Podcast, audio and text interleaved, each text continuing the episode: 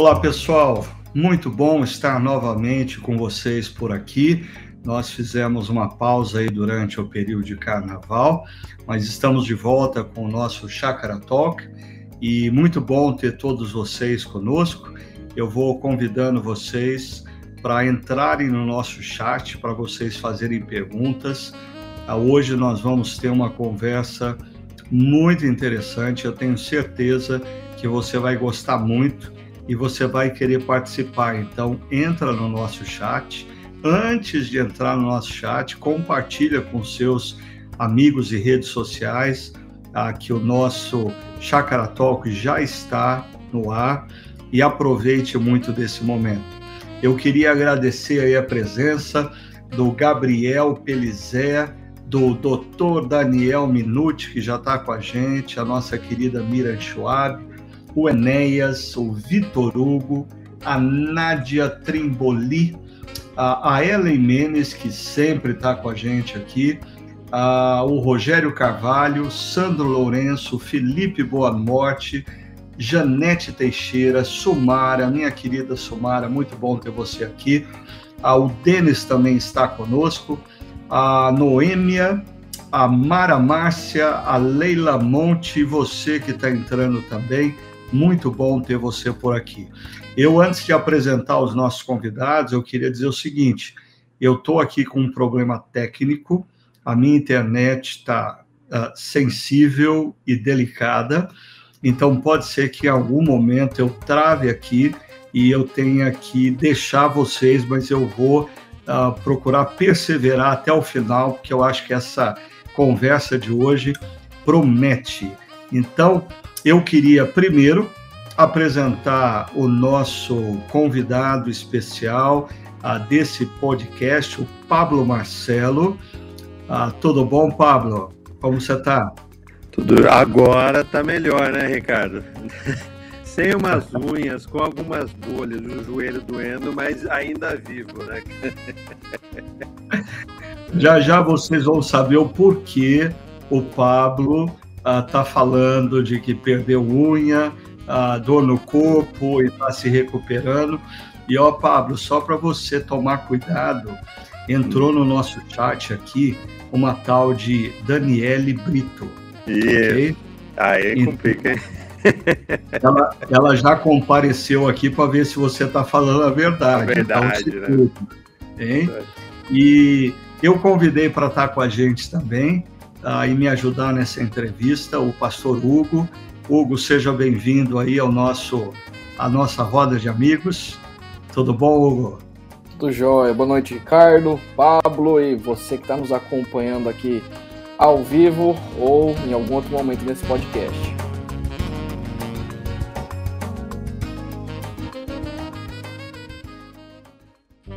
Então, deixa eu explicar aqui a razão pela qual nós estamos aqui conversando com o Pablo, e é um prazer muito grande, Pablo, ter você aqui. Ah, o Pablo ele está vindo de uma experiência, ah, eu não posso dizer que é uma experiência fantástica, porque ela é uma experiência uh, dolorosa.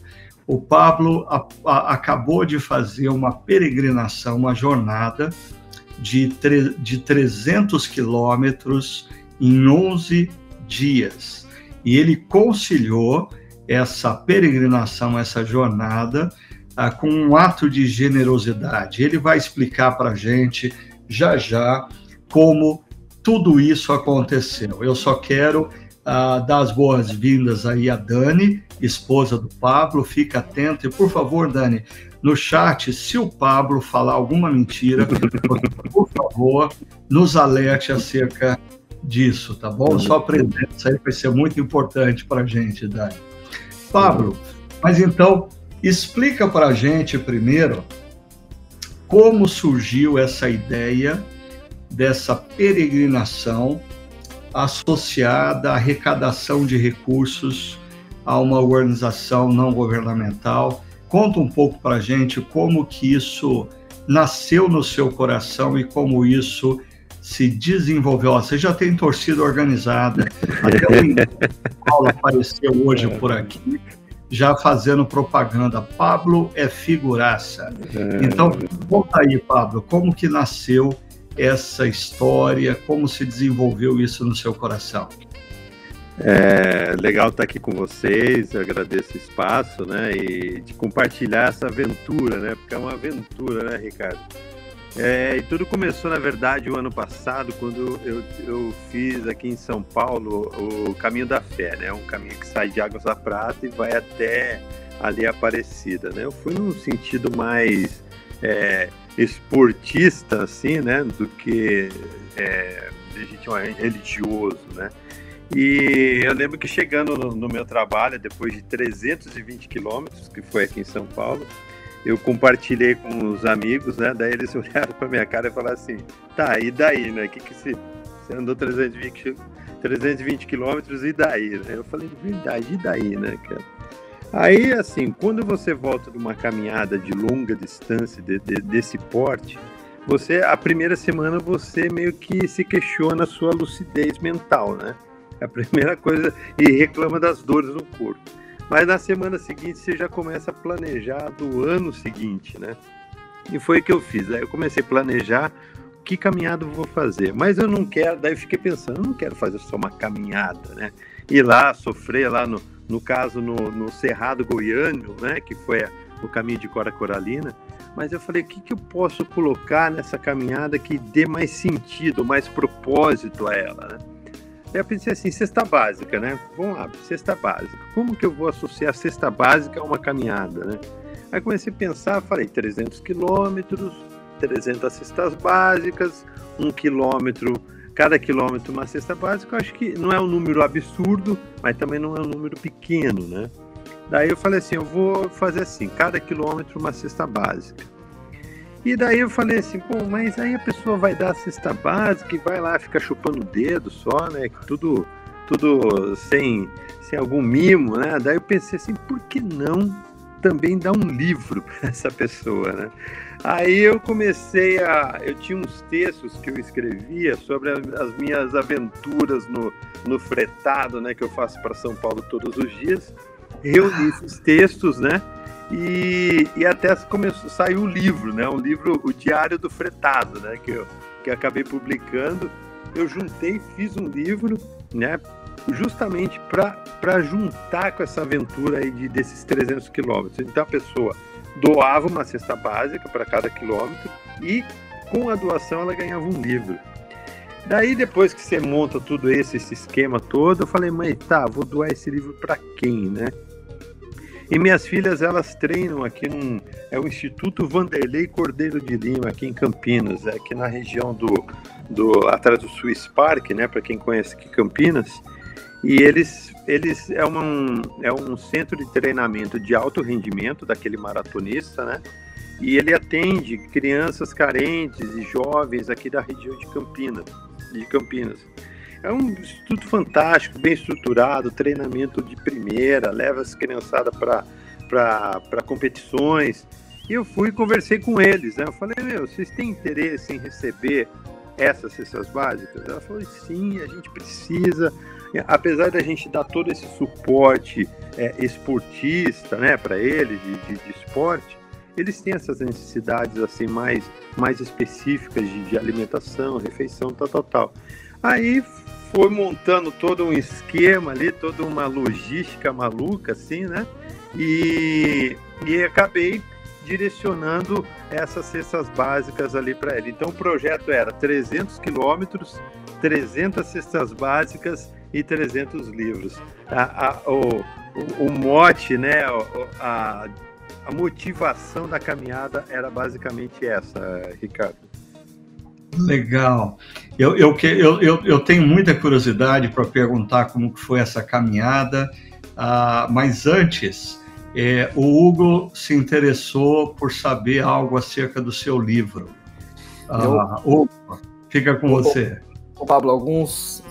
Ano passado, se eu não me engano, né? Foi quando você já, já tinha alguns textos no Facebook, eu lia e eu me divertia lendo seus relatos diários do, do tédio, né? Uhum. E a minha pergunta é assim: daquilo que você lembra que você relatou, conta uma história ou a história mais engraçada tem no seu livro? Eu falo que é, eu coloquei assim, histórias para rir do, do, do seu tédio, né? Mas eu faço histórias para rir da Até porque todo mundo, né? todo mundo tem isso, né, Pablo? Assim, você pega aquela, aquele, aquela rotina de carro na rodovia e aquele tédio, né? Para quem Sim. pega fretado, vai para São Paulo, para a universidade. É, como que você conseguiu transformar e aí com essa história que você vai contar para gente, transformar esse tédio diário em histórias engraçadas, hein? É, assim, é, é, é rir para não chorar, né, Hugo? Na verdade é isso, né? E e ali, assim, cada dia tem, um, tem um, uma história nova, um episódio diferente ali dentro, apesar de sempre. E, e às vezes vem aqueles avulsos, né, que eles falam, aquelas pessoas que pegam um dia sim, dia não. E, e tem aquela pessoa que dorme, começa a dormir no seu ombro, né? Aí você vai sair, você fica, vai puxando, a pessoa vai meio que vai caindo no seu ombro. Aí você fica sem jeito de estar de, de tá ali, não tá. Ou a pessoa que chega na sua, na sua poltrona e fala, ó, oh, meu lugar é esse, senhor tem que sair daí, né? Daí fica aquela situação meio, meio difícil, né? Então sempre assim, todo dia tem uma história meio bizarra ali para contar, mas que a gente tira, tira de uma forma meio engraçada para não chorar, né? Mas conta, conta a mais engraçada que você já viveu pra gente. Vai lá, Pablo, dá uma palhinha pra gente. Bom, tem, tem a clássica que eu acho que ninguém vai levantar a mão e falar que já viveu uma situação dessa, né? Mas nada como uma segunda-feira para pegar o fretado e vindo no domingo de uma, de uma feijoada, né? Com uma, a, a, a peixe lá na caipirinha, na feijoada, daí na segunda-feira o negócio não tá muito bom assim, né? Daí você vai fretado, orando para chegar em São Paulo mais rápido, né? Porque senão você vai ter que mudar de poltrona e ficar sentado lá no fundo do ônibus. Né? Ah, essa situação é, é muito complicada ali. É, é, é, tragicômica, né, cara? Sempre tem um caso desse que, que eu sei que tem gente aí no chat aí que já viveu e só que não vai levantar a mão, né?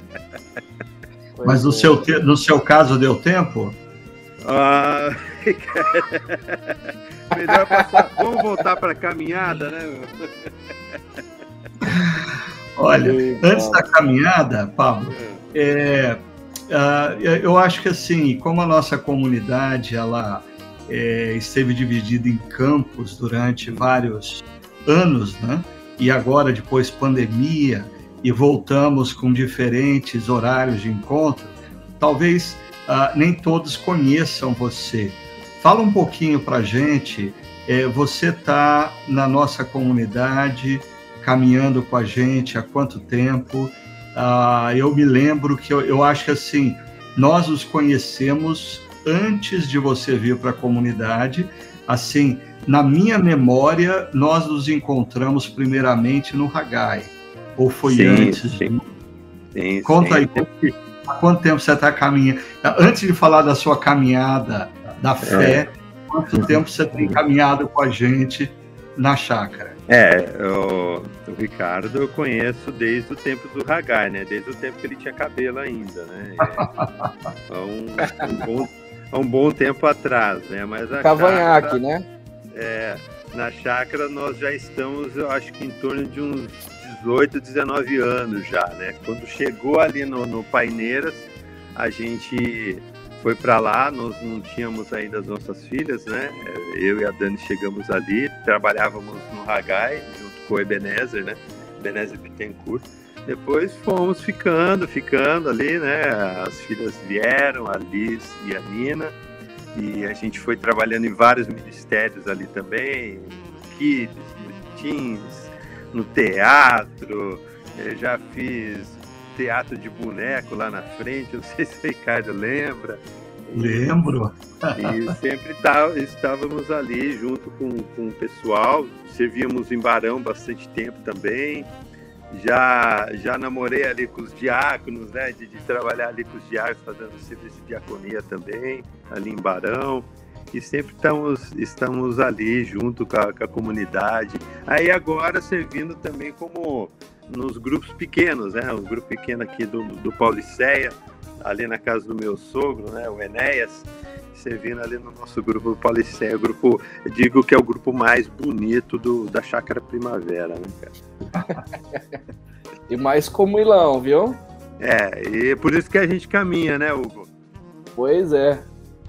E, e, e, Pablo, você falou que essa caminhada que você fez agora, é, é, ela se chama Cora Coralina, é Cora isso? Coralina, é, daquela...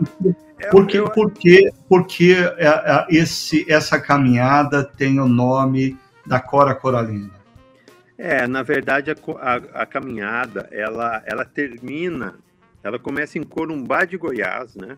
Ela vai passando por vários povoados, cidadezinhas, e termina 300 quilômetros depois em Goiás Velho, que é onde era a casa da Cora Coralina. A Cora, é, uma vez durante fazendo a caminhada, né, é, você tem vários versos da Cora espalhados por, por esses 300 quilômetros. E a Cora, eu, eu achei muito legal a, a posição do, do, do, estado de Goiás, né, o respeito do que o estado de Goiás e os goianos têm por, pela Cora Coralina. Uma senhora fantástica, com muita frente do seu tempo. Ela, para você ter uma ideia, ela com 70 anos foi lançar o seu primeiro livro, né? Livro de Uau. poesias. Então, a gente pensando aqui, ah, não tem mais tempo para fazer mais nada, ela não, ela vem.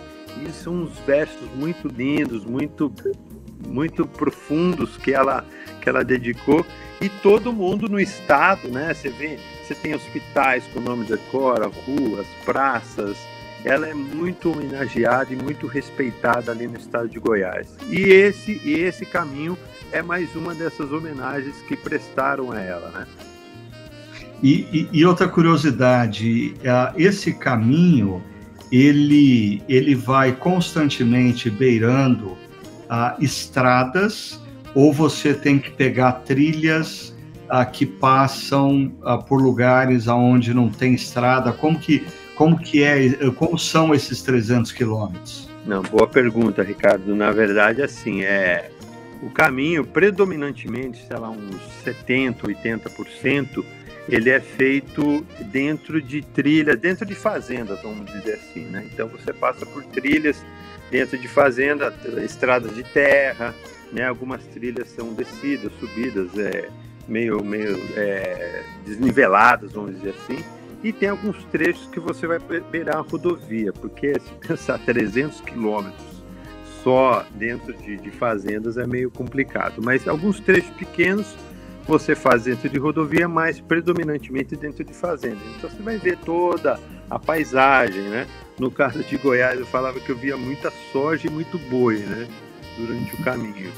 Mas é, tem umas paisagens muito bonitas, né? Típicas ali do Cerrado. Tem as, muitas cachoeiras ali também, né? Na, naquela região. E então é, é basicamente na sua maior parte dentro de, de estradas de terra, vamos dizer assim, né?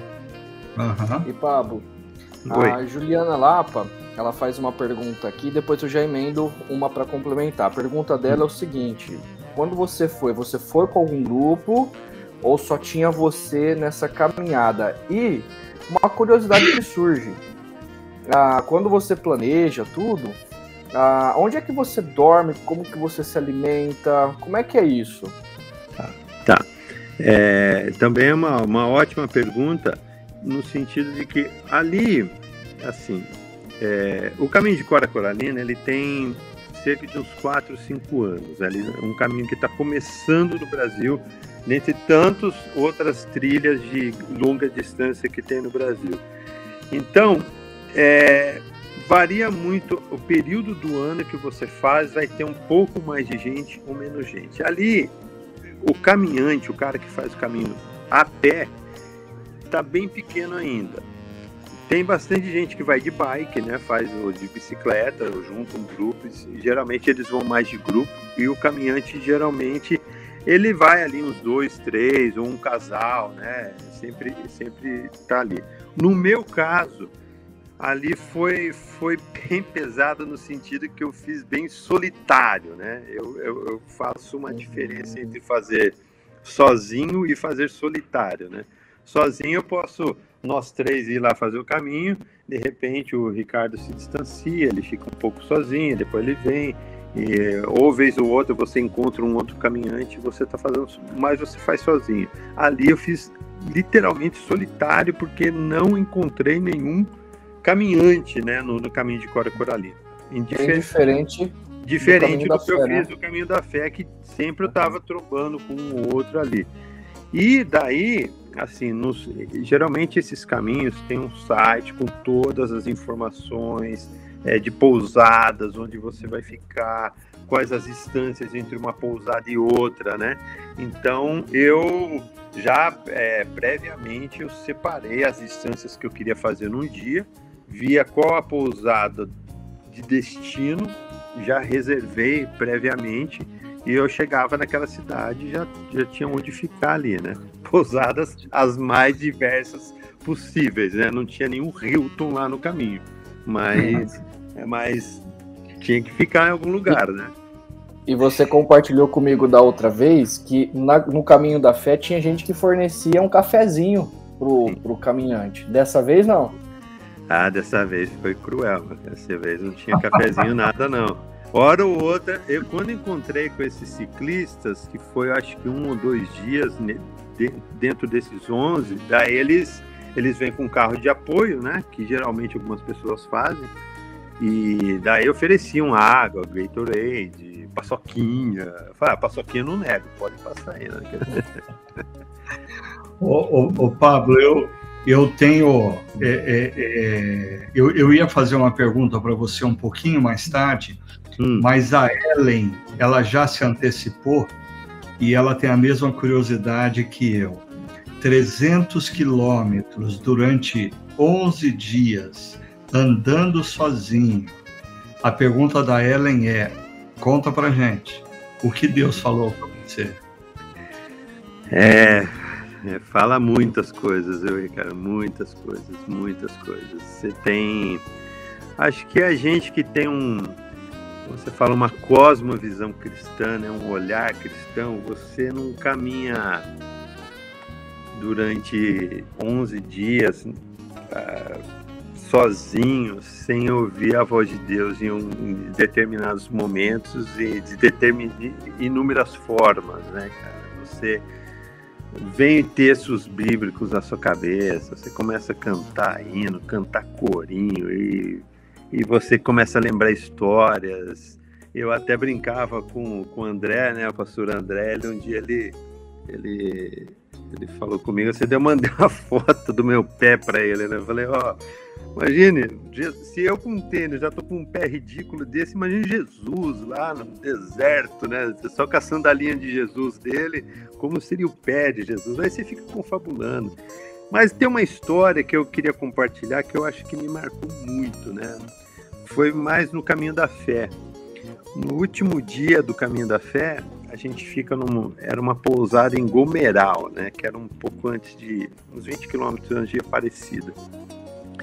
E nessa pousada ali foi interessante que todas as pessoas que a gente passou no caminho terminou nessa pousada, né? Então, um dia antes estávamos todos ali, jantamos, demos risada, tal. E eles falaram assim, era um grupo, um grupo de amigos de, deles ali católicos, né? E eles falaram assim, oh, amanhã, antes da gente partir para o trecho final, vamos acordar ali por volta de umas 5 horas e a gente faz um, uma Ave Maria, um Pai Nosso e, e a gente parte. Né? Meu, é assim, eu tô aqui, eu, eu, tomo café com vocês, vou com vocês, beleza. Acordei no dia seguinte, é, daí tem todo um ritual do caminhante antes de ele sair, né? Ele tem que passar pomada e passar é, gelol e escova o dente, o cabelo, põe a roupa e tal. Acordei, fiz tudo isso e peguei minha Bíblia para ler antes de sair, né? E o te... eu abri bem aleatoriamente. O texto que caiu para mim foi o texto de Jesus no caminho de Emaús, né? Jesus morre, né? E depois ele se, ele, ele aparece para esses, esses discípulos ali no caminho de Emaús. E na versão a mensagem fala que dá o, o a quilometragem que eles andaram, né? que é em torno de 10 quilômetros. Eu fiquei com aquilo na cabeça, né? Porque a gente que caminha, a gente traduz tudo os, as quilometragens em tempo, né?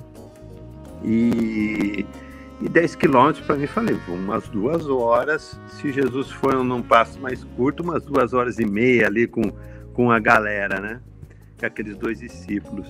E eu li aquilo e o texto fala que no final o cara pergunta, mas como você percebeu que Jesus estava falando contigo, né? Ele fala, ah, meu coração ardia, né? Eu fiquei com aquilo na cabeça e orei e, e Deus falou assim, ó, compartilha esse texto ali com aqueles com, aquela, com aqueles amigos que estavam ali, né? Daí a gente saiu, tomou café, eles fizeram a reza, tal, fizeram o Pai Nosso. Aí terminou, eu falei, posso falar um negocinho para vocês? Eles já me conheciam, né? Eu falei, eles falaram, não, fica à vontade, fala aí. Eu falei, ó, é, eu sou, eu sou, eu respeito muito a religião de vocês, eu tenho até a minha é, religião aqui, eu, eu, sou da igreja presbiteriana, tá? Mas eu queria compartilhar um texto que é comum aqui, vocês devem conhecer, né? Aí eles falam, qual texto? Eu falei, é, texto é esse, esse, esse. E Jesus andava ali naquele caminho de Emaús e ele conheceu os discípulos tal. E ele fala no texto que, que eles perceberam que estavam com Jesus, porque o coração deles ardia, né? Aí eu falei para vocês, vindo aí 11 dias de caminhada, aí 200, quase 300 quilômetros de caminhada, vocês sentiram o coração de vocês arder? Aí eles olharam assim, eles confirmavam assim. Falei, então, gente, eu acho que todo, todo esse trecho, toda essa caminhada que a gente faz, o coração da gente arde, e é Jesus falando com a gente, né?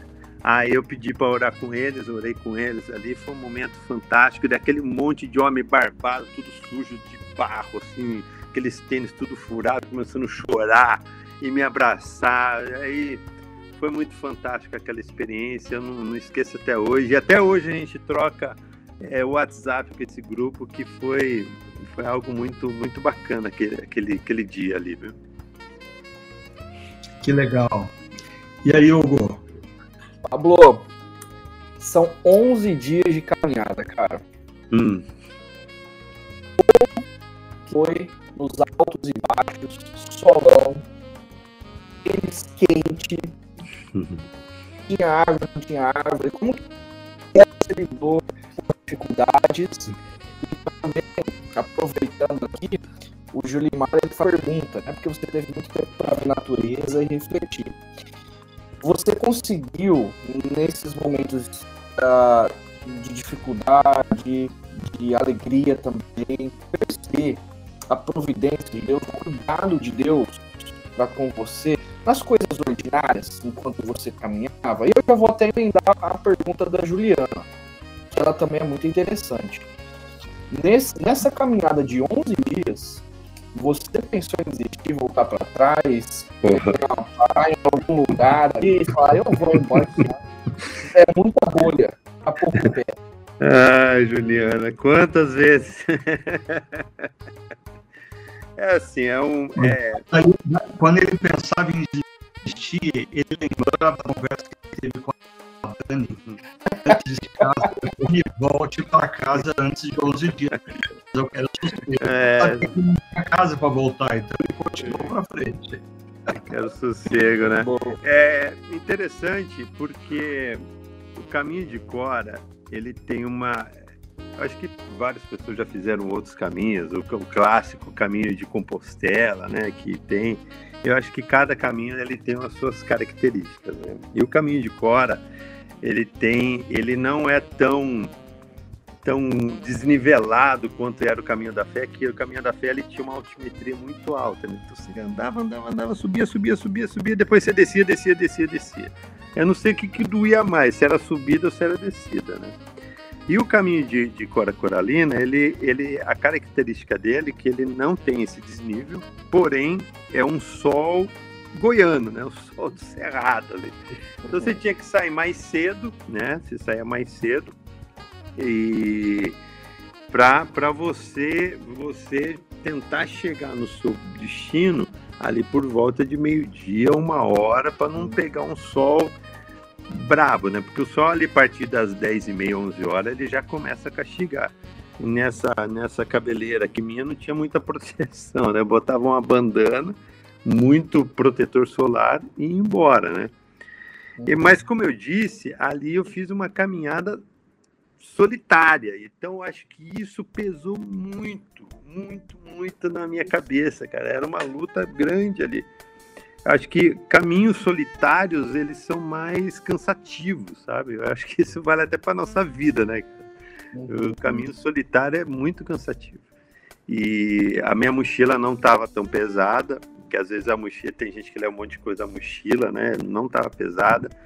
E, e eu acho que uma coisa que pesou bastante para não desistir, até eu pensei isso num dos dias lá, falei assim, eu desisti hoje, eu vou ter menos cestas para arrecadar amanhã, né? Porque chega, porque todo dia as pessoas entravam lá, oh, o que está acontecendo, né? Hoje aí e tal, queria saber. Uhum. E nessa que a pessoa estava ali, eu falava, ó, aproveitando, se você sabe da campanha das nossas cestas básicas, aí pingava sempre uma cesta básica ali, uma, uma, duas, três, quatro, cinco cesta básica cada dia que eu contava história morrendo de dor, né? É, mas nessa, nessa as pessoas ouviam a história do dia, né? Das aventuras do dia, as fotos do dia, os vídeos do dia e elas elas doavam a cesta básica. Então isso meio que me motivou também a terminar, né? E a chegar até o fim e, mas eu confesso, vou fazer uma confissão aqui. Se tivesse mais um dia, eu não ia conseguir. o joelho, o joelho gritou no último dia. Cara. E essa parte que o Julimar perguntou, Pablo, em alguma questão assim, é, do ordinário, você vê Deus ah, cuidando de você nesse momento? Ah, cara, é, é, que eu falo, né? Você tá ali, eu até gravei um vídeo, né? Um, um, dos vídeos eu, eu vi uma borboleta azul muito bonita, cara. Era, mas não era uma borboletinha, era uma borboleta de respeito, assim. E ela.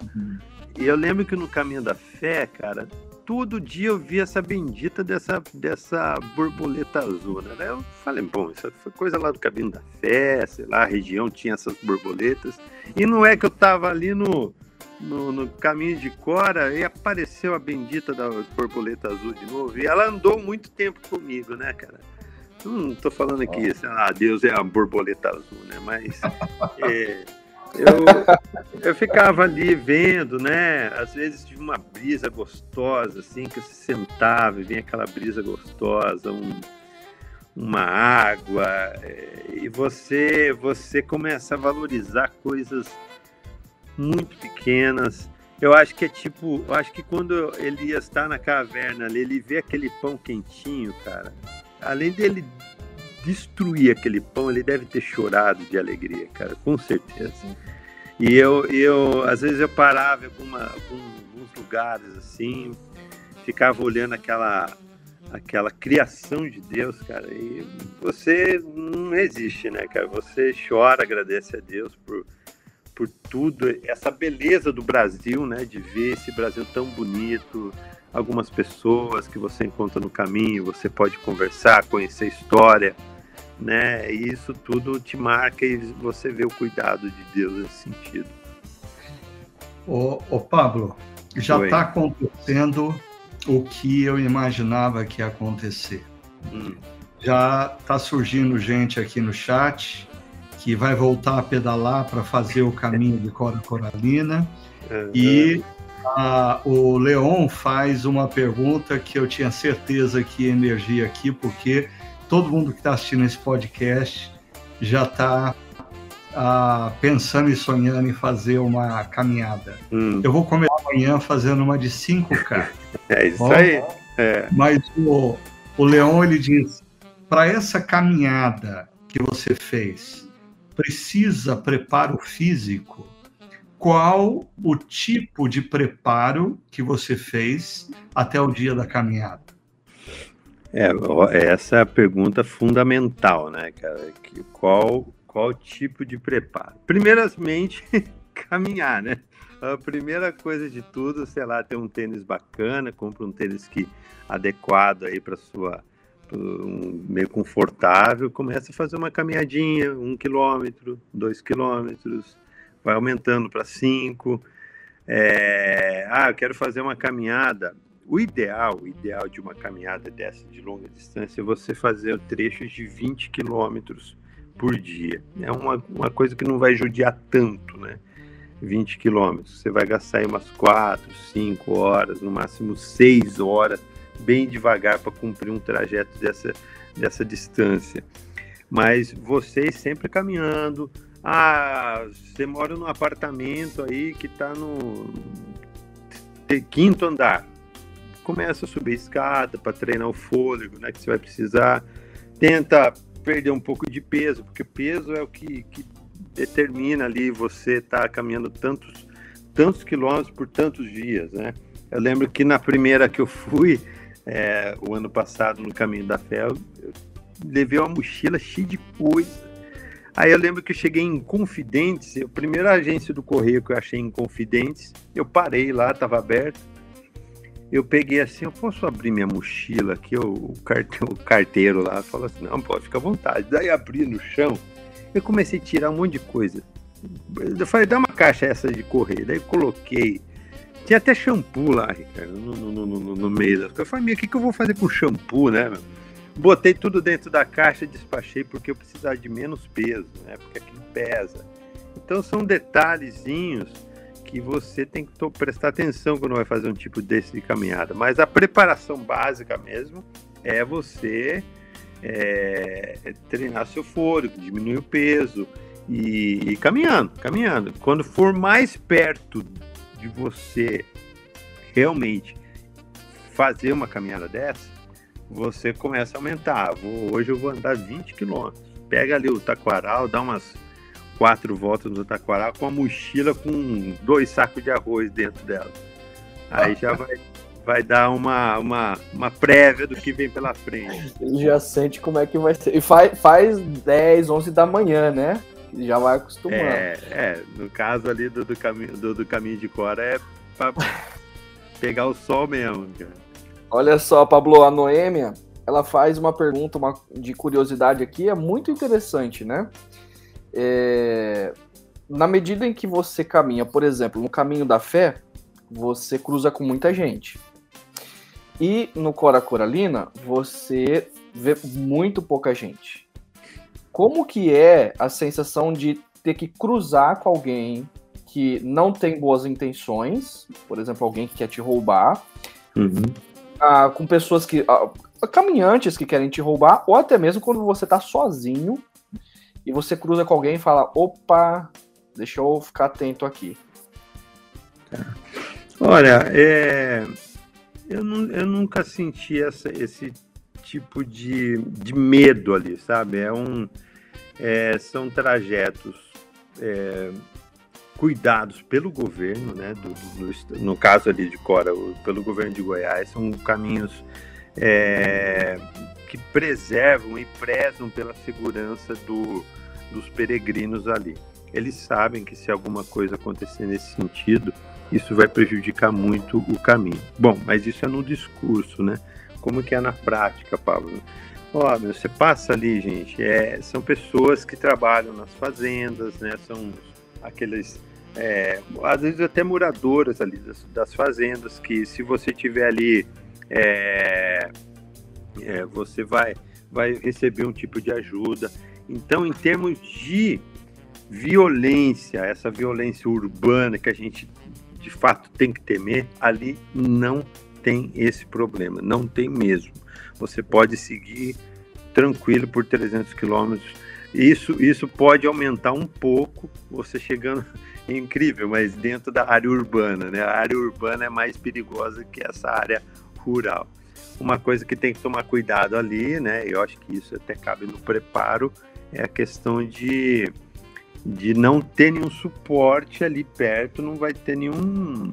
É, não digo hospital, mas se você se machucar, você tem que é, meio que saber se virar para chegar um, chamar alguém. Um ponto de apoio, né? Um ponto de apoio para te ajudar nesse sentido. Mas em termos de violência, pode ficar tranquilo que tanto o caminho da fé que eu fiz quanto esse o de Cora não tem esse problema. Ah, Pablo, sabe que eu nunca fiz uma caminhada de 300 quilômetros, mas eu já fiz as minhas loucuras, como subir em vulcão, uh, escalar montanha, isso quando eu tinha cabelo ainda, né? eu me lembro, você falou essa pergunta que foi feita sobre medo, né? Eu me lembro que uma vez eu estava numa conferência perto na cidade de Seattle e uhum. acabou a conferência. Eu falei com um amigo meu que eu queria subir uma montanha. Ele indicou lá uma montanha, eu me preparei, eu tinha deixado um dia reservado para isso e eu peguei, deixei, deixei o carro na base e comecei a subir. Uh, o, o, o, a internet dizia que tinha um, um, um lago muito lindo no topo dessa montanha e tô lá eu subindo, né? E hum. depois de quatro horas de caminhada, eu não tinha encontrado absolutamente ninguém, ninguém. E eu estava no meio do mato e eu comecei a ouvir barulho. Hum. E aí eu lembrei que eu estava pertinho do Canadá, lugar que tem muito urso. Urso. urso.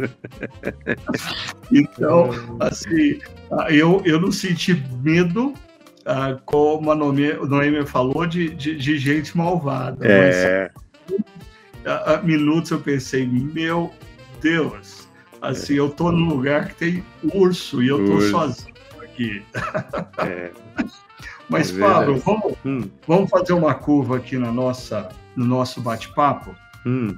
Porque, como você disse no início, e algumas pessoas chegaram aqui no nosso podcast depois, é, você fez uma coisa muito legal, que foi conciliar essa caminhada com a ajuda a, a uma organização. É, uhum. conta para gente é, como, como que você, qual é o seu vínculo com essa organização? Ah, fala um pouco mais dela e eu queria fazer uma outra pergunta. Os 300 quilos foram arrecadados, fechou, ou tem gente que está no nosso podcast que ainda pode colaborar? Vamos lá, Ricardo. É, o Instituto Vanderlei Cordeiro de Lima, ele, ele foi idealizado pelo Vanderlei Cordeiro de Lima, aquele maratonista que o padre atacou ele lá numa, numa Olimpíada, não, não me lembro qual exatamente, mas ele criou esse instituto aqui em Campinas que que veio a formar alguns atletas olímpicos, inclusive. Acho que a Mauro Image veio daqui. E ele atende muitas famílias carentes aqui do entorno, né? É, ele treina crianças, adolescentes e jovens, é aberto a toda a comunidade. E eles têm um, um centro de autotreinamento dentro do atletismo. Então treina corrida, salto com vara, salto com barreira, eu vou lá, assim, eu canso só de olhar, de tanta que, que, esporte que tem ali. E minhas filhas, elas treinam lá também, né? Então, eles têm treinamentos de manhã à tarde, segunda, quarta e sexta, e os outros dias é de treinamentos específicos. E daí, conversando com eles, né? Eu vi essa possibilidade de ajudá-los nesse sentido na arrecadação de cestas básicas. Como você havia dito, o projeto inicial, a iniciativa era de levantamento de 300 cestas básicas, né, para doação ali para eles. Já visto que eu queria um quilômetro, uma cesta básica. Eu não chegamos nesse número, né? Mas é, chegamos no número de 105 cestas básicas, as quais foram, foram doadas né, no, na última sexta-feira. Fui lá, levei para eles tal. E e daí, conversando ali com eles, é, eles, eles, já tinham uma destinação né, dessas cestas básicas para algumas famílias que estavam precisando de fato. Mas ali, conversando com é, a Simone, assistente social lá, ela fala que às vezes tem umas, umas, umas situações mais específicas ainda, né? Tipo, tinha criança lá que estava precisando de tênis, né? Afinal de contas, é um centro de treinamento de, de atletismo, só que não tinha tênis o tênis estava furado, sem a sola solta. Ela falou: ah, eu ganhei uns tênis, mas deram tênis 36. Um moleque de 17 anos aqui tem um pé 44, né? Então não, batia. Daí eu falei com ela: vamos, vamos começar a pensar nesse sentido. Até já comecei a matutar um outro projeto em cima disso de doação de tênis, né? Mas a, cada foram um, cento... cada, um, cada um quilômetro, um par de tênis. É, eu, eu pensei assim, é, amor para dar com o pé, né? Até pensei no slogan né, da, da, da, do projeto, amor para dar com o pé. Você dá, sei lá, 50, 50 reais para cada pé de tênis, né? Se você juntar aí 5 mil reais, são lá, 100 par de tênis, não sei. Legal. Então estou estruturando ainda. Mas foram 105 cestas básicas e, e eu e eu olhando no final, né, Ricardo, eu, eu para mim ver aquela máxima do meio prato cheio, né? Não tem o meio copo vazio, meio copo cheio, eu fazendo meio prato cheio. E, e você estava contando de perrengues aí, né, que você viveu. Teve um dia na caminhada, acho que foi o dia mais difícil, inclusive. Eu tava, eram 34 quilômetros que eu tinha que cumprir naquele dia. Quando bateu 24 quilômetros, era meio-dia. Eu tinha mais 10 para cumprir. Aí fui beber a água do meu cantil que estava na mochila. Tinha acabado a água. Faltava duas horas, duas horas ainda, duas, três horas de caminhada, 10 quilômetros, meio-dia. Aquilo começou a me bater um desespero e eu comecei a lembrar todos os programas de sobrevivência que eu já tinha assistido, né? Largados e Pelados, Vida Selvagem, é, MacGyver, tudo, né? Eu falei, meu, tô perdido. Você ia, furar o, você ia furar o. o ah, ia derrubar uma árvore lá, ia beber, abrir uma vaca, beber o sangue da vaca, não sei. E, e daí me, me bateu um desespero, cara, e não tinha nada, nada, nada, nada. As casinhas que tinham lá, umas casas de barro, assim, não tinha ninguém. Umas torneiras que eu abria não tinha água. Eu falei, meu, tô ferrado, vai me bater uma desidratação aqui. Aí eu vi um córrego de água, assim, no meio dos bambus, né? Aí peguei, fui entrar lá, a mochila não deixou, tirei a mochila, comecei a entrar no bambu e me pendurei e tal, estiquei a mão assim, peguei a mão assim, pegava umas, peguei umas quatro conchas de, de água assim, né, na mão. Cara, aquelas quatro conchas de água me sustentaram ali pelos, pelos 10 quilômetros, uns, uns 8 quilômetros restantes, né? Aí eu fiquei pensando, né, meu? Essas 105 cestas básicas, que não foram os 300, é, é para mim vieram muito na mente dessas quatro, cinco conchas de água que eu bebi, sabe? Para essas famílias vai servir como, como essas quatro, cinco conchas de água para elas seguirem por mais alguns dias, né? Então eu, eu, eu agradeci a Deus por ter a oportunidade de ter doado esse, esse tanto, né? Uhum. Não alcançamos as 300, mas foi 4, 5 conchas de água que, que eu acho que vão ajudar pra caramba essas famílias aí. E existe alguma possibilidade das pessoas que estão participando ah, nesse momento ou depois que elas acessarem a esse podcast de, de ainda participar ou elas vão ter que esperar a sua próxima caminhada? Ah, vamos, vamos, guarda aí, guarda aí o amor no coração que a gente vai, vai soltar mais um projetinho aí bacana que vai poder ajudar sim de alguma forma. Eu, eu agradeço todo mundo aqui que ajudou, né, inclusive, e aqueles que querem ajudar. Eu estou estruturando ali com a Simone um novo projeto que possa, é, às vezes, ser mais certeiro nesse sentido, ou até mesmo de cesta básica para um novo, para um novo, mas não vai precisar esperar uma outra caminhada. A gente vai bolar uma coisa bacana aí para frente. Então, é, é, é, o que as pessoas podem fazer nesse exato momento por você é orar pelo seu joelho, né? É, pra pelo você... joelho e para Deus fervilhar mais ideias nessa cabecinha grande. Sabe, Pablo, que enquanto você falava, especialmente dessa experiência aí da água, eu me lembrei uh, de uma igreja parceira, amiga nossa, Kenston Community Church, que eles tinham um projeto muito interessante ligado à maratona de Detroit. Hum. E aí fica a dica para os nossos, não aqueles que caminham, mas aqueles que são mais apressadinhos e correm, né? Ah, na maratona de Detroit, a Kenston ela é, tinha um programa de doação ah, envolvendo, olha aí o, o, o, Hugo e os demais pastores presentes aí, né? Envolvendo os pastores da comunidade e as pessoas pagavam por quilômetro que pastor conseguia correr. Olha que judiação o que eles faziam com os pastores lá.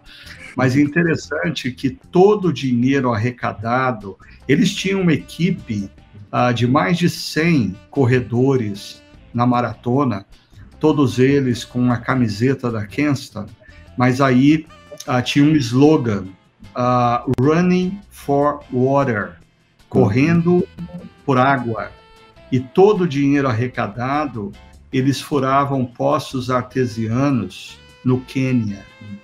Ah, e, e, isso, assim, por anos, ah, uma turma da igreja corria em maratona para arrecadar dinheiro para furar poços artesianos. Sim, sim. E eu estou citando isso porque, assim, ah, Pablo, o que você fez, eu acho que é uma grande inspiração para muitas pessoas, e eu queria dizer para você que é uma inspiração também para mim como pastor, porque eu, eu sempre achei que, por exemplo, uma igreja é, ter uma organização social, ter um asilo, ter uma creche, ter uma escola e, e a igreja pagar por isso, uh, eu, eu acho que é algo importante tem o seu lugar.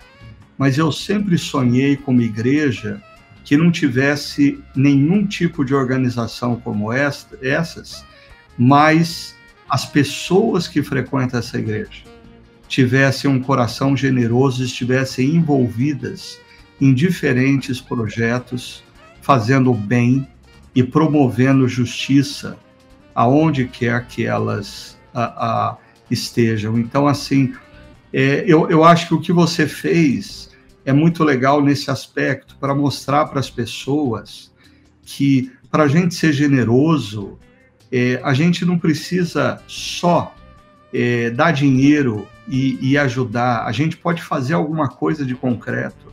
Uhum. E, e, imagina se todos ah, são tomados por essa ideia. Aí a Sumara já está querendo fazer o caminho de Compostela com você. Certo? A gente vai lançar uma campanha para fazer. O Pablo vai levar um grupo para o caminho de Compostela. E, e cada quilômetro de Compostela vale um, um, um pé de tênis. E já estou ajudando você aí da campanha. É, Ricardo, é, é, esse, isso que você falou é muito comum ali na América do Norte, né? Tanto nos Estados Unidos, no Canadá, né? No Canadá tem inclusive o Terry Fox, assim, com um cara que perdeu a perna, ele cruzou o Canadá inteiro para levantar recurso para estudo do câncer, né? Falei, meu, é, por que não aqui, né, cara? Por que não aqui? Então é possível sim, cara. Então aí, o Hugo já está animado. Quando que você vai começar a treinar? O Hugo vai começar a caminhar com você 20 quilômetros por dia. Vamos embora. Adriana, Sumara, Sara, Juliana, lá, bora lá. Bora, fazer um grupo da chácara, levantar recursos. Se cada um fizer o seu, seu micro, micro levantamento de recursos, a gente muda esse, essa cidade aqui, cara. É. Mas, Pablo, de, deixa eu fazer uh, uma pergunta é, mais uh, pessoal. Hum. É, considerando a sua caminhada do ano passado, que foi. Eh, quantos quilômetros deram na. na... 320, né? O caminho da fé. E, e desse ano, 300. É.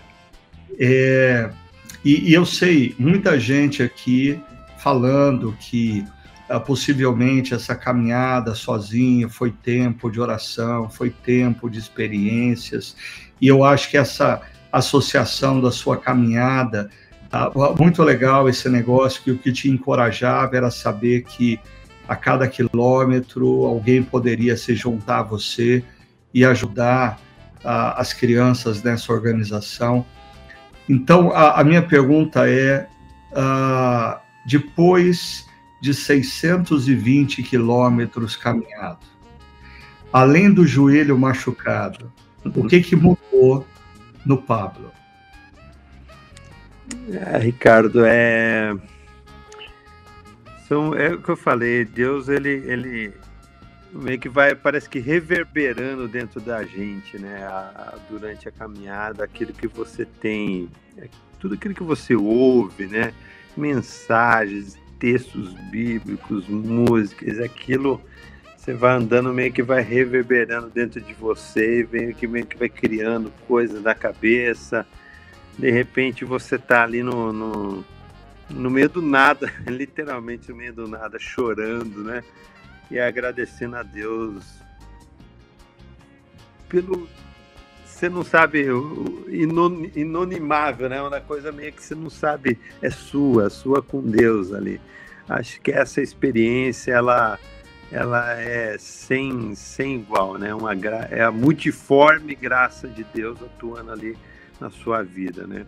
E você termina aquilo, como eu brinquei, né? Você termina primeiro reclamando da dor aqui, que da loucura que você fez, mas você quer partir por uma próxima para para fazer uma coisa diferente assim nesse sentido, né, de, de poder ajudar. E inclusive eu, eu, eu pensava assim no naquela parábola do semeador, né? Que, que como eu estava ali só tinha soja naquele lugar, soja e milho, eu lembrei muito da parábola do semeador, né? E fala, a parábola, a gente meio que foca muito ali no, na semente e nos, e nos solos que ele jogou, né? O solo pedregoso, o solo bom, tal, tal, tal, mas o coitado do semeador, né, meu? Semeador, semeador, ele, ele teve ideia de variar os solos, né, cara? Ele jogou aqui, ele jogou ali. Eu tenho ali, você sabe, o Ricardo, o Hugo e o Ricardo já participaram do meu podcast. Agora tem essa caminhada. Eu estou com um projeto aí de, de fazer uma Bíblia também em forma poética. Eu acho que Deus, ele, ele é muito, a sua graça é infinita, né? É múltipla. E ele nos abençoa quando nos nos abençoa através quando, quando a gente está abençoando as pessoas, né? Nessa, nessas diversas formas. E eu acho que quando você termina um, uma caminhada dessa, um projeto desse, você você fica cada vez mais grato a Deus e, e satisfeito de ter participado desse. Parece que aquela festa de casamento ali, né, Ricardo? Que, que Jesus estava ali e transforma água em vinho. Falei, meu, eu tava naquela festa, né, cara? E é isso aí. Eu, tá, eu terminar uma caminhada dessa é como se tá numa festa e sair dali, eu tava ali com Jesus, cara. E ó, dentre os projetos aí, aí eu quero te sugerir um também. Você escreveu um, um livro, um segundo é. livro. E eu já tenho o título para esse segundo livro. É. Ah, vai se chamar A Teologia da Borboleta Azul. Oh, vai vender. Teologia da vai Borboleta azul. Vai ter, vai ter igreja da borboleta azul, hein, Ricardo? Logo, logo. Ô, Pablo. Pode, ô, Ricardo, você pode fazer, o Ricardo Hugo, o diário do gabinete pastoral, cara. Não tem diário do Fernando? Diário do gabinete. Não pode. A gente não vai. pode contar as histórias do gabinete pastoral, não vai dar certo. histórias do gabinete, né? Diário do gabinete. E o Pablo, Oi. você depois dessa experiência, ah, de duas longas caminhadas, né? Se alguém iniciante chegasse para você e falasse assim, Pablo, por onde eu poderia começar? Se você fosse me apresentar uma jornada a um destino, o que, que você aconselharia essa pessoa? Ó, assim, são várias, várias, várias é, caminhos e trilhas que tem no Brasil, né? Eu, eu não recomendaria para de cara oh, se fazer o caminho da fé, né? É, não. Fala com a gente um, um, um caminho de iniciante. Assim, pois, Ó, assim, para quem, para quem pode. Para né, mim, para mim, para mim. Se fosse ah, eu, assim, ó, não, não, não tenho. Eu não tenho. Taquará, Hugo. Obrigado, Pablo. Taquaral ali para começar, né, cara? Mas tem uma, uma interessante que, inclusive, já estou pesquisando, que a, que a Dani quer fazer uma caminhada comigo, né? Mas a Dani quer uma que tem a praia, tem a hidromassagem, né? No meio do caminho. Entendi. Aí eu comecei a pesquisar uma mais, mais easy, assim, para ela. E tem uma no sul que chama Caminho de Caravaggio. Ela é 200 quilômetros os trechos entre as pousadas são de 20, 25 quilômetros. Então dá para começar ali e, e, vai passando por Gramado, Canela, Farroupilha, uh, umas cidades Legal. bem gostosinhas ali do sul, né, cara? Uma boa opção. Legal. Caminho de Caravaggio. Não, não tem nada aqui na nossa região aqui que você conhece? Ah, por aqui daí tem aquela o, do caminho da fé, mas o caminho da fé é meio feijoada aí para quem está começando, né? Então, é, daí aí não dá não. Judia, né? A não ser que vá, faça um, um trecho num ano, outro trecho no outro ano, até completar os 320. Ó, eu, eu quero anunciar para o pessoal aqui que acompanha o nosso podcast que segunda-feira que vem a gente vai ter uma entrevista sensacional com a Dani, e a Dani vai nos contar como ela teve 11 dias maravilhosos sem o Pablo por perto. Mulher virtuosa, né? As dores da Dani começaram também quando o Pablo voltou. Ô, Ricardo, assim, mulher virtuosa, seu marido, quem achará, né, cara? Mais legal. Pablo. Ô, Ricardo, a, a mulherada vai vai, vai pedir dica para Dani de como que ela conseguiu convencer o Pablo de fazer uma caminhada de 11 dias. Se, se essa moda pega, eu tô perdido, hein? É, mas eu queria, eu queria agradecer muito, Pablo, por você reservar esse tempo aqui para gente, viu? Eu sei que você está aí tentando se restaurar de, desses 300 quilômetros nós somos muito gratos pela inspiração que você é nas nossas vidas, viu? E que Deus continue. Muita gente Obrigado, falando sobre a sua criatividade, como você os inspira uh, e que você ainda tenha muitas histórias para nos contar, tá bom? E amém, antes amém, amém. Antes da gente encerrar aqui o nosso tempo, eu só queria lembrar vocês que nos acompanham na Chácara Primavera que no próximo domingo nós estamos ah, iniciando uma nova série de mensagens, Menos é Mais. Nós vamos por quatro domingos seguidos refletirmos sobre essa verdade, menos é mais, numa perspectiva da espiritualidade cristã, da sabedoria bíblica. Então você pode estar com a gente no Espaço Paineiras às 9, às 11 ou, ou 19 horas, ou no Espaço Barão às 10 horas da manhã. Volto a insistir com vocês que costumam estar conosco. Ah, pode parecer estranho, mas evitem o encontro das 11, ok? Nós estamos com uma superlotação no encontro das 11, ah, deem preferência para o encontro das 9 melhor ainda o encontro das 19, melhor ainda o encontro Barão, com direito a cafezinho a, a, e croação, tá bom? Ah, obrigado também ao pastor Hugo por me ajudar aqui. Ah, eu estava preocupado com a minha conexão, graças a Deus conseguimos chegar até o final. Obrigado pelo Carlos, que está sempre aí nos bastidores, nos ajudando Obrigado mesmo, Carlos, e mais uma vez, a Pablo, muito obrigado pela sua presença. Deus continue abençoando você, a Dani e as meninas. É muito bom ter vocês obrigado. por gente. Posso fazer um jabá aqui, ô Ricardo? Vai em frente. Para a turma comprar aí o Diário do Fretado, né? Para você garantir o seu riso aí fácil. E ouvir também o nosso podcast ali, o Opaê, que é voltado aí para pais, né? Um um bate-papo só dos pais na criação dos filhos. E eu sei que tem muita mãe que vai lá espiar para ver o que, que a gente está conversando, mas ouve lá, tem lá no, nos principais agregadores, Spotify, SoundCloud, essas coisas todas. A gente está lá também para vocês ouvirem. Tem, tem inclusive o Hugo e o pastor Ricardo estão lá tá, com a gente já também.